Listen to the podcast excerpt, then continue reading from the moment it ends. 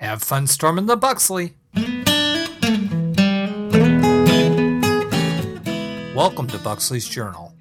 In my travels around Pandaria, I've noticed there are many more types of monkeys known as the Hozen than people have previously thought. I'm making this list in hopes that I can do further research on all of them. There are Dosenhosen who sleep a lot. There are philosophers who are the Supposenhosen. There are Hozen that live in the peaks of mountains. They're called the Frozen Hozen. There are Hozen that are healers. Those are the Chosen Hozen. There are botanists who are called Rosenhosen. There are Hozen that want you to take their pictures. Those are Posenhosen. I've even found an elite group of 12 bold ancient hozen that have been thawed out in times of trouble and then put back into deep freeze again until they're needed once more. They're known as the dozen wizened brazen refrozen hozen. I'm going to have to look around for some more. Until then, if you want to see what I'm up to, follow Ask Buxley on Twitter.